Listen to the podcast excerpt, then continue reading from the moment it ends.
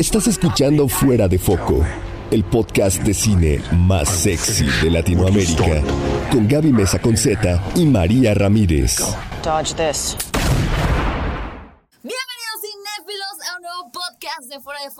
Estamos súper felices de estar de regreso con ustedes en el canal para que puedan escuchar siempre las conversaciones tan interesantes que tienen nuestros invitados todo el tiempo en el podcast. Como siempre me acompaña la maravillosa María Ramírez. Muchas gracias. Estamos de manteles largos como siempre con un súper invitado. Bienvenidos a este nuevo podcast y hoy tenemos a un actor, conductor, guionista, este comediante con nosotros. Raúl Jiménez. Él quería, él quería decir su nombre, sí. No nos haya tocado, ¿eh? Que Sí.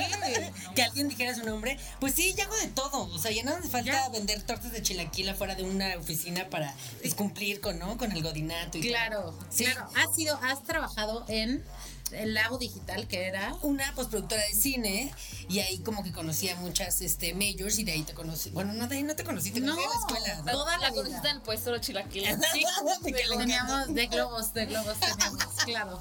Pues nos encanta tenerte aquí y más porque estamos aquí celebrando que vas a estrenar tu especial en Netflix. Bueno, en este Cuéntanos. momento ya está. ya está, en sí. este momento. Ah, ya ya está. claro. Sí, pues sí, es un especial, eh, se llama Carrusel de Ternura. eh, está en Netflix a partir del 27 de julio.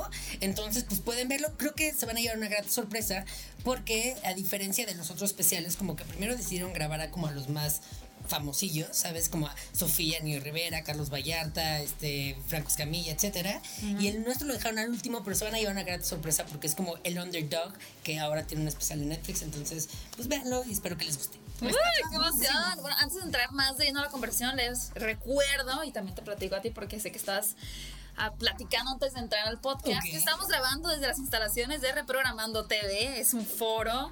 No, no, este fondo, digamos que es- nosotros lo propusimos, pero es, es, es grande. es grande, no me lo imaginé así.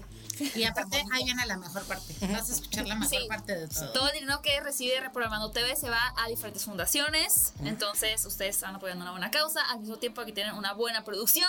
Y obviamente, si les interesa, les vamos a dejar aquí abajo el link a la página de Reprogramando TV para que puedan contactarlos, agendar una cita, platicar con ellos y ver si se animan a venir a grabar aquí algo. No sé, ¿tú sí te quieres animar a Qué padre, pues parte sí. 2 de tu especial o subirlo en otra plataforma? Pues está súper bonito, la verdad es que no me lo imaginaba así, como que muy profesional. Y que su luz, y que, que su todo, que su gente. Todo, viene con la gente. Con los 30. Nosotros te los prestamos. Los 30 que están, Toda bueno, esa el gente de allá que se parece a Henry Cavill no lo incluyo. Ese es nuestro. Sí. ese es nuestro. Muy bien, Raúl. Pues Ahora sí, venga. ahora tengo una pregunta antes de empezar con estos especiales de Netflix que trajiste tus ocho favoritos de especiales de Netflix. Pero cuéntanos primero cómo se acercó a ti Netflix. O sea, cómo fue la llamada así de llamaron un número. Hola Raúl. Netflix, este- Soy Raúl Jiménez. Sí. Ajá. Pues este, en realidad como que es una historia bastante larga, una historia como de tres años. Resúmela, Este, siéntense, vayan por un café. Tres años está bien, ¿no? Sí. Porque ahora, ves que ahora estamos acostumbrados a que todo sea como súper inmediato. Exacto. Y de hecho, como que, bueno, también es una, una responsabilidad muy grande que soy la persona que menos tiempo tiene haciendo stand-up y que ya grabó un especial de comedia para O sea, Netflix. medio que te odian, ¿no? Pues un poco, sí, había mucha gente. O sea, me acuerdo que el día que yo sabía que estábamos en la peda celebrando, había como de, tú sabes que este pudo haber sido mío. Y yo como, bueno, perdón, ¿qué haces? Le dices, no. O sea... ¿Sabes qué? Páseselo a este joven Sí, que ese lleva más lleva tiempo. más tiempo, pues, ¿no? Este, pero sí, o sea que en realidad, eh, pues estaban buscando, eh, fue para la segunda eh, tanda, por así decirlo, estaban buscando grabar cinco especiales mexicanos y eh, pues estaban buscando gente que fuera diferente a los especiales de comedia que ya estaban, que era el de Richie, el de Sofía, uno de Vallarta, Daniel Sosa y me falta otro que Franco el de Escamilla. mañana. Eran, eran los primeros y la segunda tanda fue Franco Escamilla. Ok. Porque, este, y buscaban justo, eh, pues algo que no se pareciera a los que ya estaban. ¿Sabes? O sea, ya había uno como, pues, demasiado niño fresa, otra güera fresa, otro como el chacal, este, fresa. Chacal. Y así. Sí, Daniel ¿Cuál es- Sosa cuál- es cuál el es chacal fresa. Mi cosa, pues yo creo que es como de, pues, este, el, el- el chamaquillo que nadie iba a pelar. Entonces dijeron como de, pues, mira, este no hay. Como que es, no sé, no sé, como un niñillo culerito, este, pero o sea, ¿cómo te describirías tú? ¿Cómo es tu comedia? Esa es la esencia ajá, de, de mi personaje. Yo diría que es como entre sarcasmo, eh, medio gay, pero no es un especial gay. Entonces, está, es, creo que es por lo que encontraron, como el de, no es el estereotipo de, pues, ni de un hombre, ni de un mexicano, ni de un gay. ¿Sabes? Como que dijeron, este no lo podemos clasificar. ¿Dónde va? Sí. El diferente. El Y- diferente. Y, el outfit que traías, porque tuve el privilegio de, De la estar grabación, ¿no? en la grabación. O sea, yo ya lo vi. O sea, me dijiste a mí? Está muy divertido, sí. O sea, yo a mí no me invitó nadie. Ay, perdón, es que todavía no te conocía. Pero-. Ay, seguro sí te dije. Eso es lo peor. Vamos a buscar. Pues No, el pero está padre, era como de niño Dios, ¿no? cool. Así, como niño Dios, de esos que van a bautizar apenas, como con muchísimo blanco y como este ruffles y estaba bastante padre. Y de hecho lo grabaron el 2 de febrero. sí, ya, súper. ¿Y quién diseñó tu vestuario? Eh, pues es un chico que se llama Rodrigo, ¿Rodrigo qué? Rodrigo Delgado. Y este, ahorita está en París. Se fue a, pues, a terminar ahí la maestría o no sé qué. Pero me, Casual. me gustaban muchas de las cosas que hacía, como que hacía diseños pues, únicos, exclusivos, etcétera. Le platiqué mi idea, me hizo un mood board así como yo le dije, decía como era, es entre ochentas, pero space, pero bodas. Entonces es un ochentas space bodas. Y pues es- Space bodas. Space bodas. Imagínense. A mí, a mí sí me da mucha curiosidad este tema porque creo que son varias preguntas, ¿no? Una es, bueno, claro, cómo te empiezas a inclinar por este tema de la comedia, no solo la comedia ya no en un plano escrito para videos y demás, sino con un público, que es una experiencia totalmente diferente como la es el cine y el teatro, son dos experiencias diferentes para el público y el, y el intérprete, ¿no? El, el actor. ¿Cómo te acercas a este eh, proceso de ser, hacer stand-up? Y otra es, ¿cómo, cómo funciona el, el guion? En, tú vas tomando los mejores momentos de los que has visto que la gente reacciona y a partir de eso haces como un Frankenstein, por así decirlo, o empezaste desde cero para el especial de Netflix. ¿Cómo fue ese proceso? Pues sí, un poco. O sea, respondiendo a la primera pregunta, eh, pues estaba de moda Vine. Y yo era súper fan de Sofía Niño de Rivera y sus Vines, entonces eh, la empecé a seguir en Facebook y de repente vi que había como un anuncio que decía como curso de stand-up Ah, impartido por Sofía Niño de Rivera. Dije como, ah, sí, claro. Y pues ya me metí al curso y, graduándome del curso, eh, ella invitó a unos productores este, que estaban haciendo en ese entonces un late night show en TV Azteca y los invitó a ver el show. Y ellos pensaron que iban a ver como un comediante invitado, así Jim Carr, no sé quién pensaron que era, y fueron así como súper extasiados y nada más era yo, este, graduándome, además ni siquiera era profesional, o sea, ni siquiera cobraba. El caso es que este, ella le dijo como esto es lo que necesitan para su programa y me contrataron en ese programa. Y empecé a escribir comedia, pero pues para televisión. Y pues poco a poco, este, respondiendo a la otra pregunta, como que mm, pues voy haciendo observaciones de la vida y ya las voy anotando en mi celular literal. Y eh, pues después ya me siento en una computadora y voy desarrollando pues lo que pensé que era chistoso. Lo pruebo en un show, o sea, en un show en vivo con gente, este, ya sea un open mic o mi show. Y ya veo cómo reaccionan y si sí pegó o no pegó, pues ya decido hacerle modificaciones. Qué difícil, y sí hay mucho cambio en las audiencias. Sí, sí, hay muchísimo, porque Sí. hay cosas que tú crees que son chistosas y dices, no, esto va a pegar cañón, y de repente, este, pues, nadie se ríe y tú dices, ups, o sea, ya vale. Qué difícil. Claro, Se ve que es súper difícil. Y también el timing, ¿no? O sea, igual el chiste es buenérrimo, pero Sí. lo dijiste antes. Ajá, o hasta en ese momento, por ejemplo, me pasó eh, con una vez que estaba, hago chistes sobre viejitos, por ejemplo, ¿no? Y llegué yo a probar mi chiste así como, ah, sí, claro, la primera vez así, pura gente la tercera vez, yo, ah, no puede ser, entonces como que ya me dio medio penita y como echarles carrilla, entonces pues ya modifiqué el chiste, no funcionó obviamente, pero mira, poco a poco vas sabiendo como por dónde y qué. ¿Qué tanta improvisación hay en un show de stand-up? Mm, pues depende mucho del comediante. ¿No? Este, hay muchos comediantes que sí eh, les gusta improvisar mucho como con el público y quién está ahí, o la circunstancia, el lugar. Eh, yo, a menos de que sea muy evidente lo que está pasando, me agarro de eso para hablar. O sea, por ejemplo, si hay un bebé llorando, no puedes Ah, ignorar ya, que hay un bebé llorando. Entonces ya es como de, ah, ya, este, maten al bebé. No, bueno, no maten al bebé, como hagan algo, ¿no? Sáquenlo. O si está sonando la licuadora del, del bar, porque están haciendo una bebida y ya dices como, a ver, ¿quién pidió? Bueno, así también me pego, ¿no? Ay. ¿Quién pidió? Está ruda. Sí. Si te pegas, pues tú dices. Y ya, o sea, sí, o si se te olvidó un chiste, o si te caíste, o sea, cosas muy evidentes sí las tienes que sacar o sea, improvisar. Sí, para hacer, dar la sensación de que estás realmente como Ahí. improvisando todo el show. En el lugar, sí, y pero realmente si tienes un guion y sabes, bueno, yo elijo qué voy a decir antes de subirme justo porque veo, como que leo a la sala. Leo a la sala y digo como de, ah, ok, bueno, no voy a decir chistes sobre eh, viejitos porque todos son asilo de ancianos, por ejemplo, Ajá, ¿no? ah, ok. O a lo mejor sí. Lo vas midiendo. O a lo mejor sí dices, porque se ve que son desmadrosos los viejitos. Ok. Entonces ya dices, ah, ok, sí. Que, ah, María, creo que a ti también te pasó. Tuvimos antes a Alexis de Anda, antes de que sacara su especial en Netflix. De hecho, pues no estaba ni siquiera sobre la mesa que ella fuera a tener un especial en Netflix. Y yo cuando la vi en vivo me dio muchísima risa. Fue un show que disfruté así exageradamente. Luego regresé a verla y me volvió a dar risa el nuevo show que traía. Pero cuando la vi en su especial, no me, sinceramente no me gustó. No es que lo haya odiado ni demás, pero no me dio tanta risa hasta hubo momentos incómodos. Entonces la pregunta es, ¿qué tanto crees que se pierde de esa chispa que puedes tener en el, en, en el stand-up como tal? A la transferencia o cuando llega ya a una plataforma digital y una televisión y demás. Claro, pues yo creo que muchísima. O sea, justo me pasó lo mismo. O sea, Alexis de Anda es uno de los comediantes que más me gusta y oh, me sé sus chistes porque además pues me ha dado muchos chances este pues, de abrirle shows, etcétera. Ah, qué bien. Y este y ya me los sabía de memoria y ya cuando los vi en tele dije como de no sé si es porque ya me lo sé o porque algo está pasando ahí que no estoy conectando, pero yo creo que pues sin, sin lugar a dudas como que no hay como ver stand-up en vivo, o sea, es muy diferente, o sea, te sientes parte de eso, igual y es el ambiente, igual en tu casa dices como no estoy cómodo, este, estoy de malas, este, tengo hambre, o sea, quiero ir al baño, te paras, estás, estás haciendo- checas tu concentrado, no estás tan concentrado, Exacto. totalmente. Entonces, como que hay muchos factores que pueden Sí. ahí inferir. Me pasó exactamente lo mismo, pero con Amy Schumer. La fui Ya. a ver a Nueva York, Ah, sí. a Madison Square Garden, y O lloraba. sea, tú te la llevas en. Amy Schumer. Sí, Amy Schumer, o sea, no, es que la amo. Sí, es la máxima. La amo. Y entonces la vi, me ataqué de risa, no sé qué. Y después subieron eh, a Netflix el Leather Special y dije, Dios mío, ¿qué es esto? O sea, no es lo Sí, que yo vi en vivo.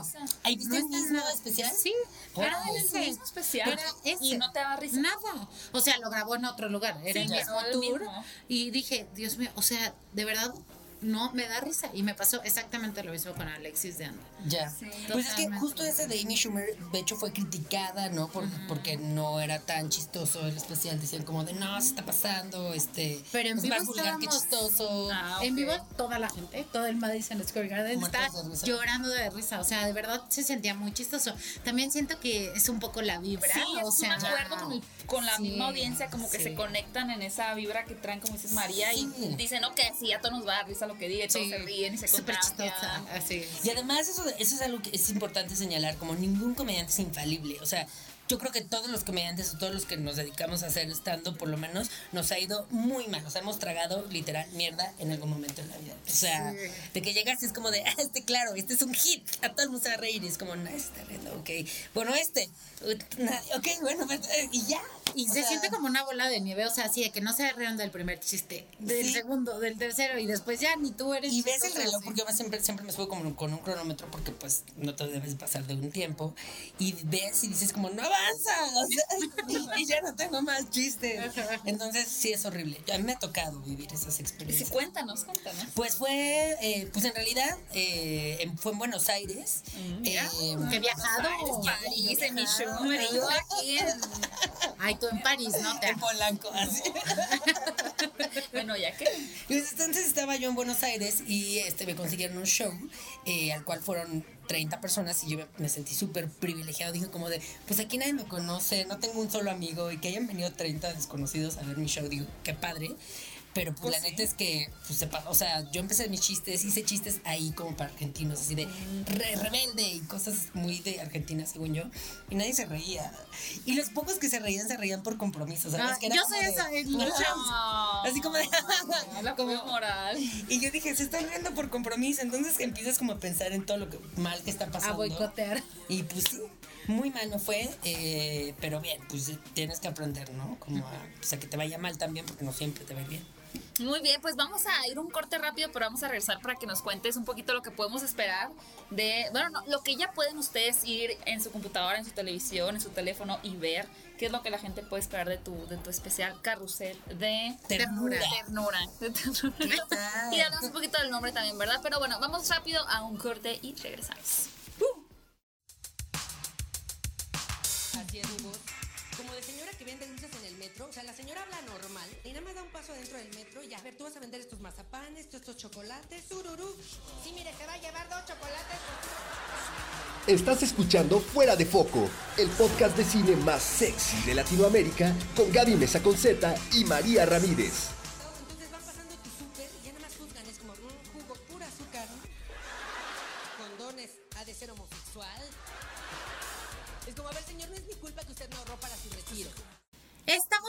Regreso en el podcast de Fuera de Foco y hoy tenemos a Raúl Jiménez para hablar de sus ocho especiales favoritos de Netflix. Entonces, ¿qué te parece si empezamos con un comediante mexicano, con Carlos Vallarta y sus dos especiales, Furia Niñera Sí. y El amor es de putos?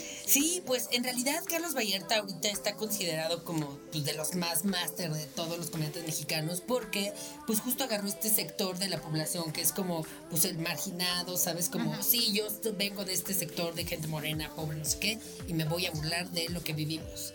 Pero está padre porque es como un autopedrearse, entonces está chido porque dices, claro, o sea, no la, solo la gente que está pues en una condición marginal, pues no nada más sufre, le pasan cosas muy cagadas. Entonces, pues un poco lo que cuenta. Y eh, los dos especiales, los dos especiales la ha ido súper bien. O sea, de hecho, al, el primero le fue tan bien que decidieron grabarle un segundo y quizá un tercero. Entonces, mira, está con todo Carlos Vallarta. En Pati Chapoy. En Pati Chapoy. Jiménez ¿Él también. todavía hace shows en vivo aquí? Sí, de hecho, el especial que yo grabé, eh, lo grabé con otro comediante que se llama Coco Celis.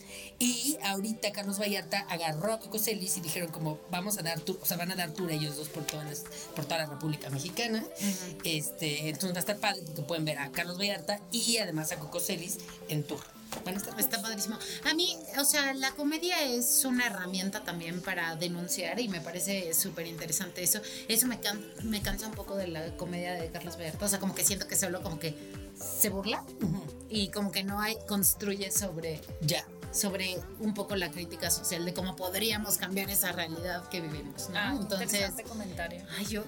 Sí, podría ser. No, de Pero verdad. es que me- me- a mí me cansa eso de su comedia. Ya, podría ser. Y lo que sí mucha gente le, le alaba es como que como que agarra referencias como co- sabes que siento que es como este típico estudiante de la UNAM súper este, rojillo pero que lee un chingo y como que sabe muchas más cosas y de repente eh, las dice en chiste entonces como que todo el mundo dice como es que es muy inteligente ¿no? y ya como que de ahí pues mucha gente por eso yo creo que tiene tanto éxito como que dicen me siento inteligente al escucharlo ¿no? Sí.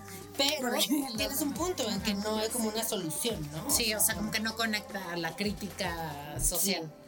A diferencia de uno que vamos a hablar al final. A diferencia de uno que me gusta el ¿no? Hay varios, o sea, incluso Sí, claro. otros de tu lista que me parece que sí, eh, sí están. ¿Sí están buenos? Ajá, sí conectan hacia ese lado. Y lo que de Carlos Vallarta en el segundo ya trae de grafilado el pelo y todo. Sí, ya. Ya, ya, Fashion, así, peinado. párrafos, Sí, Párrafos. ya está muy Pues Ryan en el 2000. Ándale.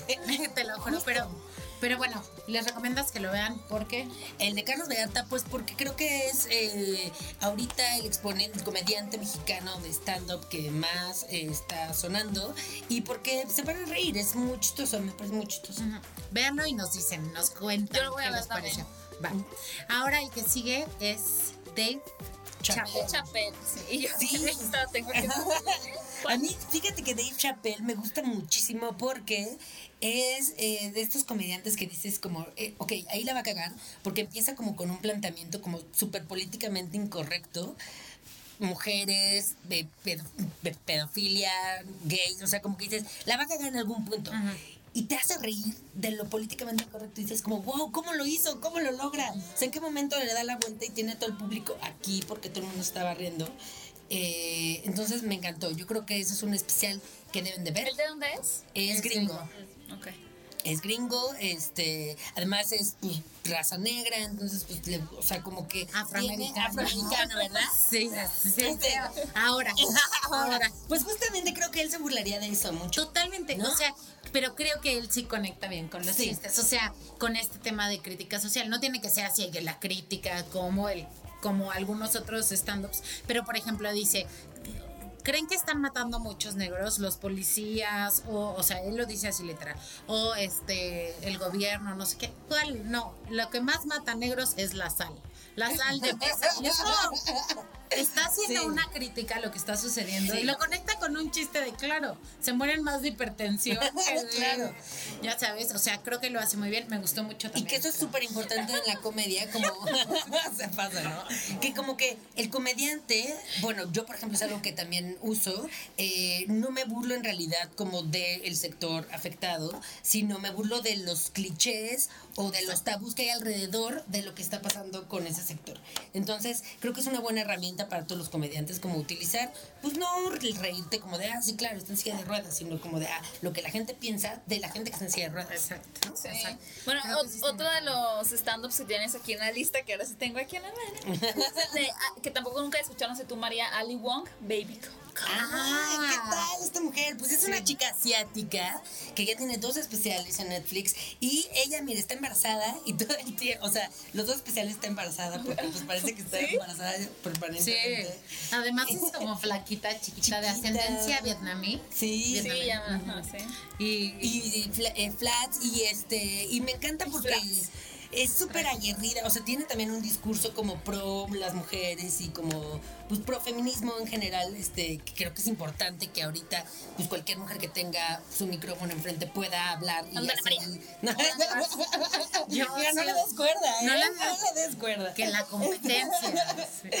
Entonces, este, Ali Wong además toma esos temas, eh, toca esos temas, pero de manera muy chistosa. Este, entonces por eso tiene ahí mi punto Ali Wong. Eh, los dos especiales están muy chistosos y pues obviamente se burla como pues también de su raza, de sus orígenes, de su marido, de que está embarazada todo el tiempo. Eh, sí, pues de las cosas que les de los mexicanos también, mexicanos, en uno de los cierto. especiales, que como que la estaban criticando un poco porque hablaba de los mexicanos y yo dije, pues súper lo quiero ver. Y lo vi y yo decía, lo hace tan bien que quiero que se siga burlando, o sea, porque sí, o sea, Sí. es una realidad, pero siento que no caen en lo ofensivo si cierran Exacto. bien.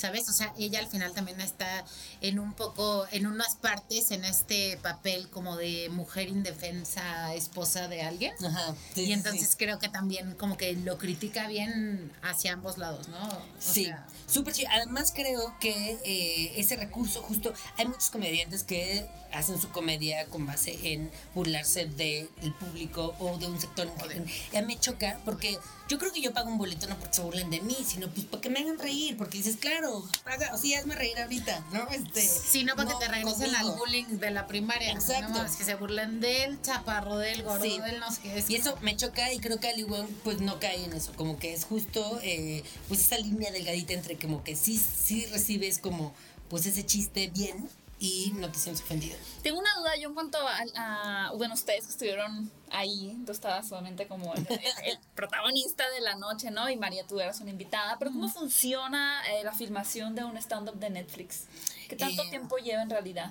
Pues en realidad sí hay muchísimo trabajo antes del día de la filmación, o sea, antes, eh, pues fueron como tres meses antes, eh, eh, como seis meses antes nos dijeron, o sea, yo me enteré que lo iba a grabar como en diciembre, enero, eh, por ahí por marzo ya fue como hay que firmar contratos, etcétera, y lo grabé hasta julio, pero pues sí fue como de a ver cuál es la idea que quieren, qué concepto, ¿Tú escogiste el, eh, escogiste el lugar o no? eh, sí, pero había como limitaciones también. Ok. O sea, nosotros, por ejemplo, porque te digo que somos, somos dos comediantes, queríamos un lugar donde ya se hiciera stand-up, donde cupiera toda la gente que quisiéramos invitar, porque luego era como de, por ejemplo, Alex Fernández, que dijo como de, ah, yo lo voy a hacer en Kitsania, o no, la ciudad de los no sé dónde, y fue como de, ah, sí, nada más caben 100 personas, entonces todo el mundo se quedó fuera. Y este, y el espacio era muy chiquito, entonces también como es que la posición de las cámaras, etcétera, Sí, claro. fue difícil. Alexis de Anda, por ejemplo, el especial que ustedes vieron, ella eh, iba, lo iban a grabar en una iglesia. Ajá. Entonces estaba ya todo preparado para la iglesia, no sé qué, y como una Qué semana difícil, antes. qué retador que te den permiso para grabar en un Exacto, y además con todo el speech que ella Y trae, con el tema, como claro. ¡No! Entonces justo la iglesia que les había confirmado que ya estaba súper pactado, de repente supo como de qué habla Alexis de Anda, digo como no, Sí. aquí no. Y meter al Entonces, diablo ahí. Exacto. Entonces, pues se hizo como pues una adaptación de una iglesia como en un antro. Ah, ¿era un antro? Pues era un antro. Ah, era una iglesia. Era como un bar. No sé qué era. Pero sí, sí, sería un lugar. como un estacionamiento, extraño. de esos antros que son estacionamientos, bodegas. Yo pensé que era una bodega. Ajá. Y este, pero antros así. Yo no sé qué pensé que es era un- bodega o- Pero no, negra. no entendí que era iglesia. Pues tenía como una, donde estaba la pantalla Sí. era como un altarcito, había dos, dos velas gigantes. Ajá. Yo sí cruces. tuve la sensación como de una Porque capilla. dice que. Una- una capilla. de una capilla. Sí. Porque dice que va a su boda, ¿no? Que por eso se blanco. Yo era paje en esa. Ah, pues algo en el principio de ese especial. Ajá, algo como claro. monaguillo, ¿no? Ah. Este, Está muy bueno, véanlo. Y como que, ajá, nosotros queríamos eso, pero queríamos un bar donde sí se hiciera stand-up, donde la gente pudiera tomar alcohol, eh, donde cupiera quien fuera y además también las cámaras, eh, que hubiera camerinos, o sea, que fuera cómodo el lugar de estacionamiento, o sea, que la gente no tuviera que decir como, ah, no, qué horror, este, de hecho fue aquí en Polanco, Sí. En, En Voilà, ajá, en el Ah, Voilà. El alcohol ayuda también. Sí, es lo que la gente se relaje, este, Sí, en tu casa no estás así que chupando con tus amigos para, ir- Sí. para ver el, el- exacto. Pero chupen cuando vean. Y el concepto era muy como de dos personas, o sea, eh, lo pensamos mucho para dos, entonces yo salgo vestido todo de blanco, él todo de negro, este, yo tengo todo el fondo eh, azul, él lo tiene rojo, porque el, lo diferencia de este especial es que es un chiste mío, un chiste de él, un chiste mío, un chiste de él. Ok. Pero es temático, entonces, das de cuenta, yo digo como, ah, sí, los pobres, qué risa, no sé qué, y él dice, nosotros los pobres, no sé qué. Entonces, como que de diferentes perspectivas, eh, los mismos temas, entonces fue muy interesante ver esa ¿Y combinación. cuánto tiempo practicaron ustedes antes de, de grabar? Pues antes de grabar eso teníamos como un año ya llevando, o sea, haciendo ese, ese show. Eh, pero el día que lo, que lo grabamos teníamos mucho miedo, ah, porque te queremos un escenario giratorio. En el que fuera como, ah, yo, luego él, y dijimos, no, no nos vamos a arriesgar. Entonces lo que hicimos fue como, yo di todo mi show completo, luego él todo su show Y ya lo completo. van a editar. Y se editó así. Ok. Exacto. Me da muchísima curiosidad verlo. Yo, eh, o sea, literal me salían lágrimas de la risa. Qué risa, estuvo pasando qué chido ese día. Muy bien. Y yo tenía una super presión porque además decidí, decidimos invitar a nuestros amigos comediantes. Entonces estaban todo el mundo ahí, todos los que hacen comedia y todos los que ya habían grabado especial de Netflix estaban ahí. Entonces así. exacto, Sí. Como de sinodales, así, ¿no? Sí, no. Como tesis. así. Y dijimos como, ay, no, siéntenlos atrás, porque qué, qué estrés tenerlos hasta enfrente. Entonces sentaron como casi hasta atrás y eh, resulta que por iluminación, esa parte más. donde ellos estaban, sí, Sí. es donde más se veía. Entonces llegué yo y así Sofía Niño de Rivera enfrente, que además era mi maestra. Y así como, ups, este, bueno, vamos a empezar. Qué divertido de tomar un curso de stand-up, ¿no? Qué nervios. O sea, yo estaría así de que todo el tiempo súper nerviosa. ¿No? Así de. Pues sí, sobre todo ya la graduación o exponerte, ¿sabes? En general exponerte porque Sí. pues en las clases te expones y es como, ah, pues a mí me choca ser este chaparro, gordo, este, tener acné, eh, lo que sea. Y el chiste del stand-up es que sea muy honesto, o sea, que te puedas abrir del público y pues así van a reaccionar bien contigo. Sí, ¿no? como habla del elephant in the room. ¿no? Exacto. Todo el tiempo. Siempre Sí. es eso. Oye, recomiéndanos lugares donde podemos ir a ver stand-up, bueno, así como Woco. Sí, pues Woco, eh, Woco? Woco es un bar Ok. en la Condesa y es uno de los bares donde... Para los que están en México. Para, sí, para toda la gente que está en la Ciudad de México, eh, la Condesa pues es una colonia bastante hipster, este, y ahí hay pues muchos bares, este, etcétera, y este lugar este, presenta solamente stand-up casi todos los fines de semana y los martes hay un open mic donde la gente puede ir a probar material. O sea, si tú tienes curiosidad de, a lo mejor soy chistosa, te subes ahí, tienes cinco Y minutos. te bajas y no mames, no. está, está difícil. Hay otro que se llama Hall, que es como de los que llevan años que empezaron a hacer stand-up aquí. Eh, Está en la Roma. es- está en la Roma. Y que también es una colonia muy hipster aquí en la Ciudad de México. Y porque el stand-up como que es hipster todavía. Sí, ¿no? o sea- No. Ay, no creo que no. Vino como Ali Wong, siento. Sí, te, te falta la pantalla. Me falta la panza embarazada. Y este, ese, el cine Tonalá, es un súper lugar de stand-up donde están, de hecho, casi todos los mejores se presentan ahí. Y eh, ahorita hay uno nuevo que se llama Boom Comedy Bar, que está en la avenida Cuauhtémoc, eh, y ahí también hay mucho stand-up ahorita. Muy, Muy bien. bien. Antes de terminar, voy a mencionar los otros dos eh, shows que nos recomendaste, que eran, eh, bueno, Sofía Niño Rivera, Expuesta, Sí. Hassan Miña, Miña, Homecoming Minaj, King, y Sarah Silverman, a A Speck on the Dust. Sí, Malena Silverman no Dust. tienen que ver en general. Malena Pichot, Estupidez Compleja, que es argentina. Es argentina, habla de feminismo y te ríes muchísimo y te caen muchísimos 20 como muchísimos 20 como hombre, entonces tienen que ver a Malena Pichot, me Muy bien. encanta. Bueno, y para, para, ay, perdón. No, Diga, no, joven. No, es que María, María quería tocar un tema también importante antes de terminar con el podcast, que se nos fue volando el tiempo, pero ah, ya que hablaban de feminismo, pues un, un stand que quieres recomendar. Sí, eh, creo que es un- una lección de empatía. Es, me pareció increíble este stand-up. Es Nanette, es de Hannah Gatsby y es una comediante australiana. Australiana, de eh, Tasmania. de Tasmania y creo que todos deberíamos de verlo. Eh, En una parte te ríes, en otra parte estás muy Y serio. lloras. Yo lloré. sí. Llegué a ese grado. Creo que es uno de los mejores stand-ups que he visto, de mis favoritos también. Y también el de Sarah Silverman, creo que lo tienen que ver. Este, el de Netflix también. Sí. Mi stand-up eh, favorito. Mi especial favorito de Netflix. Ustedes obviamente en los comentarios, ya sea de este video, bueno, del video en YouTube que estoy viendo a la cámara, o si están escuchándonos en Spotify, en iTunes o en iVoox, déjenos sus comentarios de qué stand-ups les han gustado, cuáles nos recomiendan y cuáles a lo mejor prefieren que nos mantengamos alejados y por qué, obviamente. Y Raúl, ya en ese punto van a haber escuchado o visto o escuchado si van están haciendo otra cosa, ¿no? Pero Ajá. más bien visto, que es lo ideal, es su stand-up. Entonces, si nos pueden dejar sus comentarios, que también te pasaremos ahí el reporte Sí. para que vayamos a, a Raúl. Sí, dinos cómo te pueden seguir en tus redes sociales. Estoy en todas las redes sociales como Raúl Jiménez, entonces subo diferente contenido en cada una, entonces vale la pena seguirme en todas, se pone bastante bueno. Por favor, síganlo en Instagram. Está chistoso. No, o sea, de verdad tiene unas puntadas. Unas, una señora. Unas Sí, puntadas. no, es que hago como reviews de revistas y se pone bastante bueno. Tiene revistas así súper viejas y entonces empieza a, a Pues a criticar, mira, decir, mira, mira cómo se vestían, mira lo que se anunciaba. Está bastante bueno. Está muy Qué bueno. divertido. María, ¿cuánto vamos a seguir? A mí me pueden seguir como arroba generalalola en Instagram y en Twitter. Y mí ya saben, pueden seguir como arroba mesa8, mesa8 en Instagram y en Twitter y en nuestra página de internet, forafoco.com.mx, en nuestro canal de Fuera de Foco y en nuestro canal de Fanservice. Recuerden que eh, estamos grabando desde Reprogramando TV y esperen muy pronto un próximo podcast. Muchas gracias, Raúl, por haber venido, por darnos el tiempo. Estoy emocionada por ver, ver lo que lo, Muchas que gracias.